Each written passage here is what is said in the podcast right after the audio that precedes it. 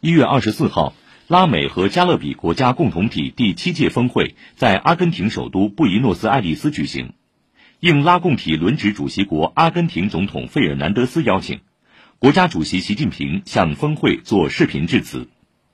习近平指出，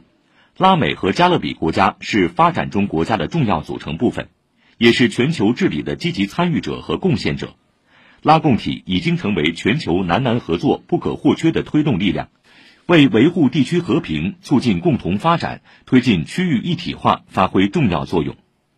习近平强调，中方一贯支持拉美和加勒比地区一体化进程，高度重视发展同拉共体关系，将拉共体视为巩固发展中国家团结、推动南南合作的重要伙伴。正是本着这样的初心，中方同拉方一道，不断加强中拉论坛建设。推动中拉关系进入平等、互利、创新、开放、惠民的新时代，越来越多的地区国家同中国合作推进高质量共建“一带一路”，支持并参与全球发展倡议和全球安全倡议，同中方携手构建中拉命运共同体。